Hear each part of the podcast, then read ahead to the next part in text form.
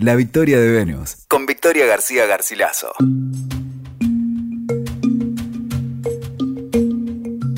Hola, bienvenidos.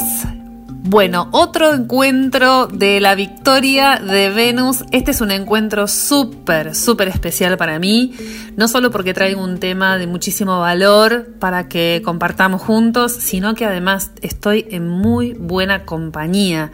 Hoy tengo la suerte de tener a mi amiga y compañera también profesional, Francesca Añequi periodista, diplomada en sexualidad. Ella tiene un perfil que les recomiendo visitar en Instagram, arroba alas para tu sexualidad. Y además es la directora de Erotic Pink, la primera tienda erótica especializada ¿no? en, temáticas femeninas para mujeres, una tienda boutique preciosa que siempre además tiene unos talleres hermosos para bueno, seguir ampliando nuestra conciencia erótica y, vincular. Hola Fran, gracias por venir a mi... Hola Vicky, qué lindo, qué lindo estar invitada así como a la distancia, qué buena presentación, ¿eh? ¿Viste? Bueno, es lo mínimo y hoy sos la invitada a mi living, alguna vez yo estuve en tu espacio, bueno, Hoy nos toca en cuarentena grabar este podcast que estoy segura que, bueno, va, va a abrir algo de muchísimo valor, como dije al inicio. Quisiera entonces empezar, si te parece, Fran, introduciendo un poco el tema para que entonces después vos también este, abras tu conocimiento, ¿no?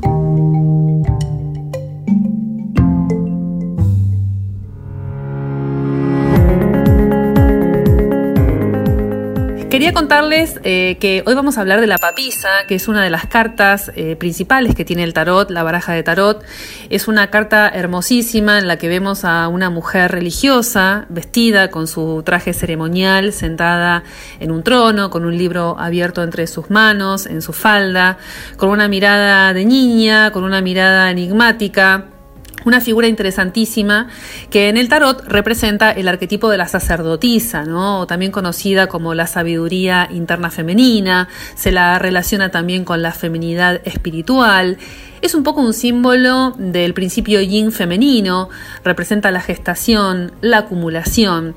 Ella encarna de alguna manera nuestra voz interna. Vamos a ver que es súper receptiva, es una mujer que se conecta con con las profundidades de su ser, que busca comprender cosas ¿no? de la vida, de, de Dios también, de una manera muy profunda, desarrolla muy bien también la intuición, recibe al espíritu adentro de ella, digamos que también se la relaciona en la mitología con la Virgen María, se la vincula también con algunas magas, como por ejemplo con Isis, la maga egipcia, algunos también la vinculan con Hécate, con esta bruja ancestral, preolímpica, poderosa. Lo que nos queda claro es que es una figura que nos lleva a un lugar muy recóndito de lo femenino, muy escondido y también muy reprimido, ya vamos a ver por qué. También la papisa es una representación de la doncella, de Perséfone, por ejemplo. En la mitología griega la podemos vincular con ella, una joven que es raptada, secuestrada por su tío, llevada al inframundo. En ese contexto ella hace el pasaje de niña a mujer, ¿no? Hay, toda una serie de símbolos en el mito que también hablan de la violación, hablan también de la manzana prohibida, que en este caso es una granada, y cómo ella muerde ese fruto y queda de alguna manera atada por siempre a ese cambio de conciencia que le provoca, digamos, el encuentro con su sexualidad. En fin, es interesantísimo el símbolo. Ahora, ¿por qué yo traigo a la papisa a la mesa, no? ¿Por qué hablar de ella? ¿Y por qué hablar del clítoris de la papisa, no? Como les decía, ella es una representación del aspecto, si se quiere, eh, más reprimido, podríamos decir. Y no lo digo en términos peyorativos, sino como, bueno, el, el aspecto más guardado de lo femenino, más secreto, más recóndito. Ella es una, una meditadora, una contempladora y de alguna manera está, bueno, atravesada por un mandato, ¿no? En este caso la vemos vestida con ropa ceremonial, como una monja, ¿no? Muy monacal. Entonces hablar del clítoris de la papisa parece un contrasentido, ¿no? Porque nos está presentando la imagen a una mujer virginal, a una mujer pura. Sin embargo, en uno de los talleres de, tarot que, yo doy, una vez conversando con una alumna, una alumna muy querida mía, Agustina Bellido, descubrimos que la papisa tenía un clítoris. Que si nosotros observábamos en detalle, su cabeza era la cabeza del clítoris, encontrábamos las partes de ese clítoris que rodeaban de alguna manera sus brazos a través del manto, a través de ese manto que la rodea, de esa misma vestimenta, de esa sotana, la, sotana formando como una B corta maravillosa que de alguna manera sugería que ella estaba en un estado de contemplación y de observación de sí misma. Y acá es donde a mí me gustaría introducir la Francesca también para eh, un poco con la excusa ¿no? De, de, atravesar el mes de la masturbación y que estamos tratando tanto estos temas tan necesarios, tan urgentes para lo femenino, cómo podemos eh, entender a esta papisa en la reconexión con su cuerpo. Ella está observándose a sí misma. Esta es la propuesta, ¿no? Descubrir que ella tiene un clítoris es descubrirla en un estado consciente en relación a su sexualidad y lejos está de ser una frígida o una mujer bloqueada, ¿no? Como muchas veces podemos pensarla. Fran, me gustaría que, que me cuentes un poco acerca del clítoris, la relación que tiene la mujer con el clítoris, cuándo se revincula la mujer con el clítoris, qué pasa con esto.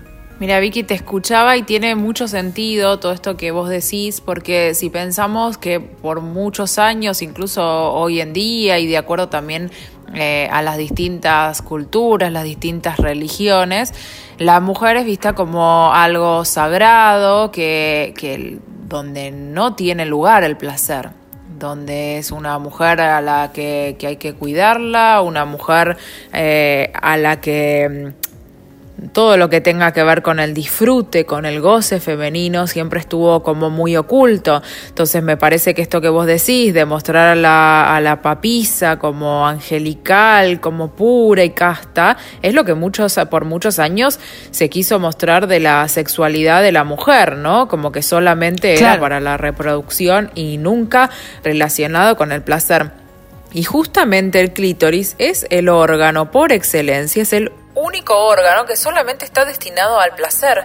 O sea, no tiene otra función que no sea el placer. Por lo cual, esto que vos decís tiene muchísimo sentido, demostrar la parte angelical, la parte de que eh, todo esto no se ve, es lo que por fuera se ve la parte angelical y por dentro tengo escondido el placer, el placer que quiere salir, el placer que de la mujer que quiere ser visto y que quiere ser tenido en cuenta y a través de este clítoris es la representación exacta de la, del placer sexual de la mujer. De hecho, hay muchos países que, por eso te, hablaba de que hay culturas donde todavía el placer está oculto, eh, oculto o negado, porque hay muchos países que, en los que tienen lo que se llama la ablación del clítoris, que viene siendo, claro, que viene siendo el, directamente... Una aberración. Es una aberración. Que, es la, que es la extracción directamente la extracción del clítoris, se lo corta directamente porque está relacionado específicamente con el placer y las mujeres no pueden tener placer sexual. Entonces, eh, y esto se hace en muchos países. Ahora hay algunos que están empezando esta semana, de hecho hay algunos países que dieron atrás con, o sea, cambiaron su metodología porque obviamente hay mucho, eh, mucho en contra, mucho en juego desde diversas organizaciones, ¿no? Que que pedían que esto se parase, pero bueno, en algunos países todavía se sigue realizando. Entonces, como te decía, el clítoris es el único órgano sexual que solamente está dedicado al placer. Es el único fin que tiene y lo tenemos las personas con vulva. O sea que por muchos años, como bien vos decías, ¿en qué momento se hizo esta reconexión de, de volver a hablar del clítoris y demás? Hace muy poquitito hace muy poco. Claro, eh, De hecho, hace muy poco empezamos a ver imágenes, por ahí también con todo esto de la revolución de, la, de las redes sociales y demás. Totalmente, viste que ahora hasta inclusive hay joyería, ¿no? Eh, yo he visto dijes de, con forma de clítoris, pendientes con forma de clítoris.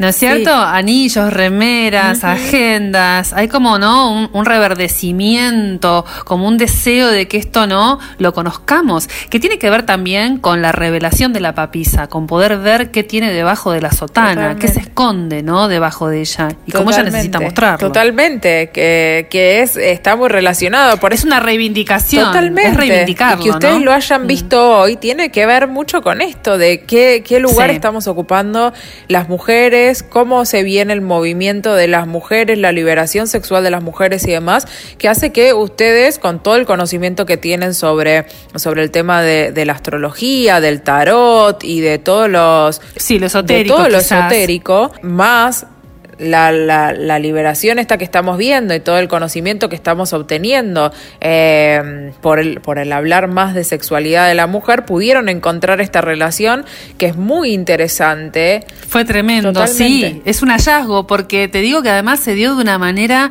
en el marco de una clase dijimos, claro, acá está. Yo después te voy a invitar a que, a que veas la imagen más en detalle, ya te la mostré, por supuesto, pero que la veas de nuevo, te la voy a enviar para que la podamos compartir en nuestras redes, porque de verdad es fascinante cómo se revela ese clítoris alrededor de ella, ¿no? Cómo ella está en un estado meditativo directamente eh, en ese clítoris. Es, es, increíble. Totalmente. Es sincrónico, es sincrónico como vos decís con, lo, que, está, pasando, con el movimiento feminista. Es esto, es con lo que está pasando y que nosotros recién hace muy poquito, pero muy, muy poquito, y de hecho hay muchas mujeres que eh, que todavía no conocen cómo se ve realmente un clítoris, porque nosotros mm, te voy a contar un poco acerca del clítoris.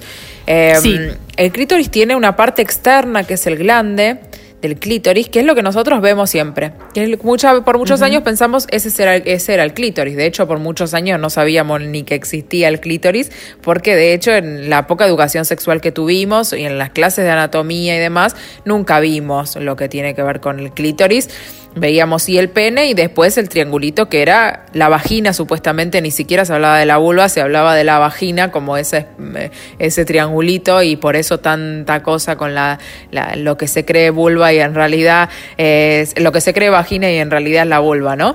Em, pero el clítoris en realidad lo que nosotros vemos es solamente la parte externa que vendría siendo ese glande que es tan chiquitito. Y después por dentro vamos a encontrar todo lo que son los brazos. Tiene dos brazos. Claro. Eh, la ramificación, digamos. Tiene como dos brazos, por eso cuando usted, cuando pongas vos en las redes y que vayan a buscarla la imagen, porque es súper visual este, este podcast que estamos haciendo, eh, van a ver que los bracitos que están ahí son los bracitos del clítoris que están por dentro. El clítoris mide aproximadamente 10 centímetros y tiene más o menos 8.000 terminaciones nerviosas, lo cual es muchísimo. Por eso muchas veces sentimos que, que, por ahí sensibilidad extrema en esa zona. Y es porque tiene 8.000 terminaciones nerviosas. Eh, y como te decía, mide 10 centímetros. Entonces les recomiendo ir a buscar una imagen del clítoris en completo y después ver la imagen de la papisa y poder hacer esta relación y poder aprender un poco más también, que es muy importante, aprender un poco más sobre el clítoris, que lo tenemos en nuestro cuerpo y que muchas veces no sabemos. Eh, cómo es, cómo se ve y demás, y también que el clítoris tiene, eh, es serecta, como el pene es erecta, el clítoris también. Claro. Entonces, también responde al estímulo. Totalmente. Entonces, conocer todo eso nos hace también después entender un montón de cosas de la sexualidad que hasta ahora no entendemos, de la sexualidad de las personas con vulva, que hasta ahora no entendemos o no entendíamos, y es por el desconocimiento y lo que se ocultó por muchos años al clítoris que nos dio, que es el órgano de placer. Y que se le ocultó a la mujer, porque vos fíjate qué interesante, que acá es la papisa la que tiene que también conectarse con esa parte, digamos, no es que ella es algo que conoce. Ella tiene un libro entre sus manos. Si yo el símbolo también lo abro en ese sentido, ella tiene que aprender a conocer esto, tiene que estudiarse como quien estudia un libro, tiene que leerse, tiene que mover las páginas, que es también como una metáfora de, mover los labios, de abrir sus labios. Abrir las páginas del libro es abrir las páginas de la vulva, ¿no es cierto? Ella tiene que conectarse con esto, reconectarse, porque ha estado, digamos, tapada ha estado tapada por las vestimentas, ha estado tapada por los mandatos, ha estado tapado por las malas, eh, la mala educación, ha estado tapada por, obviamente, este, digamos, las religiones. Entonces, acá hay un retorno inevitable de la papisa hacia su clítoris. Ella tiene que retornar, ella tiene que abrirse de nuevo a esta experiencia del reencuentro con una parte que ella, como te digo, desconoce de sí misma. ¿Qué es lo que nos pasa a las mujeres? No conocemos nuestros genitales conocemos cómo funciona nuestra sexualidad. Es algo que tenemos que reaprender o aprender directamente, ¿no? En muchos casos. Sí, es, muy profundo lo que decís, eh, Vicky, porque eh, la verdad que sí, es como decir, a ver, desde distintos ámbitos de la vida de cada uno, desde los lugares que más esté conectado, estamos recibiendo mensajes de la importancia de, poder conectarnos con nuestro cuerpo, de la importancia que es eh, la sexualidad y de la importancia que es eh, la energía que nosotros tenemos disponible y cómo los mandatos y todo lo que fuimos viviendo y la poca educación sexual que tuvimos, porque a veces decimos la poca educación sexual que en realidad es, eh, es taparnos directamente. El no hablar de sexualidad es directamente negar la sexualidad de la mujer. En muchos casos eh, el hombre también ha tenido, ¿no? Pero en este caso sobre la mujer es volver a conectarse y a reaprender, como vos decís. ¿Por qué? Porque hay cosas que las tenemos que aprender de cero que no las sabemos y que no está mal, no la sabemos porque nunca nos la enseñaron y porque hay mucha falta de información y porque hay mucha desinformación también. Em, y por el otro lado, reaprender muchas cuestiones que hemos aprendido, pero que las hemos aprendido mal. Entonces, reaprenderlas y reaprenderlas, como vos decías, para nosotros, por la importancia que es para nosotros, por eso me encanta lo que vos mostrabas del tema del libro, de, de estar ahí estudiando reaprendiendo, porque yo siempre digo, tenemos que, hoy en día lo que tenemos que hacer es no pensar, ya no estamos a tiempo, ya mirá, tengo 60 años, no aprendí nada sobre sexualidad. Decir, no, es un nuevo momento, es una nueva etapa, es un renacer. Eh, Absolutamente. Entonces, y el aprender o reaprender va a ser que nosotros, ¿qué es lo que le podemos transmitir a las nuevas generaciones? A nuestras hijas, a nuestras sobrinas, a nuestra familia, a nuestras amigas y que es elemental para la identidad. O sea, no teniendo esto claro, no sabemos quiénes somos, nos desconocemos a nosotras mismas. Vos fíjate que también la papisa se la conoce también como la sacerdotisa en otras barajas de tarot. O sea, hay barajas de tarot que la mencionan como la suma sacerdotisa o la sacerdotisa, ¿no es cierto?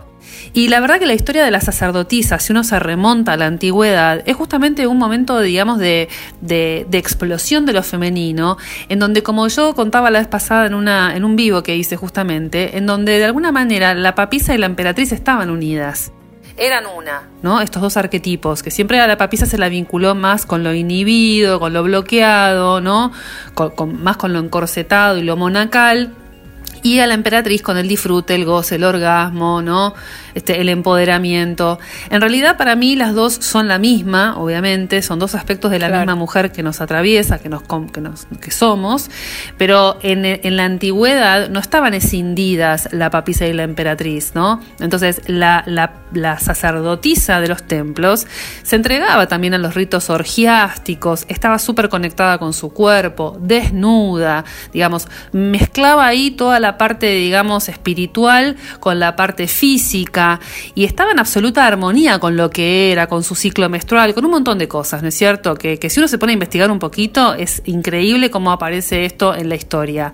A partir, obviamente, de la llegada de las religiones, y obviamente, a partir, digamos, de la vinculación del cuerpo femenino con lo pecaminoso, se produce una división acá, ¿no? Y entonces queda como, eh, quedan divididas estas mujeres. Y yo creo que la papisa lo que hace a través de la reconexión con su clítoris es volver a religar eso que se desunió. Es volver primero a religarse con su propia identidad, a volver a conectarse con su cuerpo, para después sí ir hacia la emperatriz y reunirse de nuevo con esa otra parte de sí misma, ¿no? Totalmente, y esto que, decías, bueno, hay un montón de cuestiones de la sexualidad que, que por muchos años, en épocas pasadas, eh, donde había una conexión total con la sexualidad y con la naturaleza y lo natural de lo, de lo sexual, porque realmente es algo natural, no era tabú y, y había orgías y como vos decías y demás. Después por muchos años donde se fue ligando más a la cuestión religiosa y entonces tapando todo lo que era sexual y me parece muy interesante lo de la papisa porque es como mostrarnos busca bien en la papisa, busca bien dentro de la papisa porque es quien, eh, quien más nos puede mostrar la negación de la sexualidad, porque en realidad es como decir quienes menos pueden disfrutar la sexualidad, si, en, las épocas de hoy eh, y hace años atrás, eh, son nada, todas las cuestiones más religiosas. Entonces busca bien ahí porque te está mostrando como no puedo disfrutar, no puedo, tengo el plasto, la parte del placer negado, pero mira bien porque se esconde algo muy importante, que es esa necesidad de querer salir a, mostrar al mundo que soy una mujer deseante. Entonces me parece que es muy importante porque es lo que nos pasó por muchos años. Lo que pasa es que al mostrarlo en la papisa, te están mostrando para que uno haga hincapié específicamente ahí, donde decís, bueno, donde la sexualidad más negada no podía estar. Busca ahí porque hay algo que se esconde. Y vos fíjate que lo que decís también es muy, muy coherente con, con, la, con la carta, ¿no? Y los símbolos que se asocian con ella, porque por ejemplo la papisa se la asocia mucho también con las llaves, el símbolo de la llave. Y yo creo que la papisa es la llave. es la llave para abrir la puerta. Para ir a jugar, ¿no? Para ir a la sexualidad, para salir, ¿no? De, del encierro, para salir de la celda, ¿no? Vos fíjate que todos los símbolos nos conducen a lo mismo, la celda, el guardarse, ¿no? Digamos, todo lo que tiene que ver con el claustro. El enclaustramiento es el encierro. Y esto también es como una salida del closet. Es como si, bueno, a ver, la papisa necesitaba salir de ese lugar. Que, a ver, yo no, no reniego con esto la parte espiritual y la dimensión espiritual que tiene la carta. De, de ninguna manera. Como también, digamos, este, siempre estoy como reafirmando aquellas mujeres que eligen otros caminos o aquellas mujeres, digamos, que, que también se han entregado, ¿por qué no?, a la vida religiosa. Claro, pero por el Acá estamos poniendo en juego eso, claro.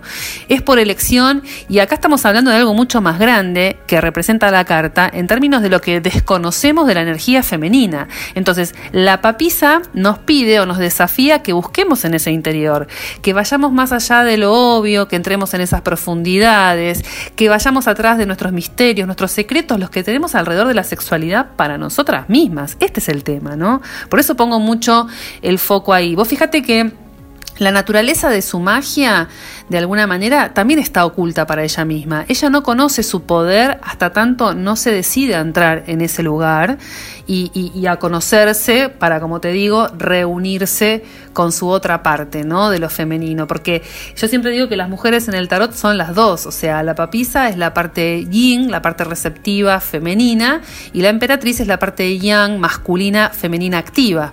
Entonces, las dos son, ¿no es cierto? Pero la llave, ¿no? El primer paso es siempre la papisa, ¿no? Para ir hacia ese lugar. Bueno, y me encanta, Vicky, que que hayan encontrado ahí con tu alumna esta ah, relación, porque en realidad realmente es muy linda. Entonces cada uno desde, desde su lugar, de con lo que uno está conectado, en, su, en el caso de ustedes con todo lo que es el tarot, eh, les hizo poder eh, encontrar esto que me parece que es muy simbólico, muy interesante y, bueno, y qué bueno que lo, lo, trajiste acá y lo podés compartir con, con muchas mujeres que nos están encontrando. Así es. Bueno, Fran, yo quiero primero, bueno, agradecerte que te hayas sumado a esta propuesta, eh, que bueno, que me traiga siempre el conocimiento, tu conocimiento, que, que, me ilumina, que me ayuda también a, a seguir encontrándole un sentido a lo que vamos viendo, por ejemplo, como en este caso, en los símbolos del tarot para mí el tarot y la sexualidad son siempre dos vías de, conocimiento, de autoexploración, de revelaciones.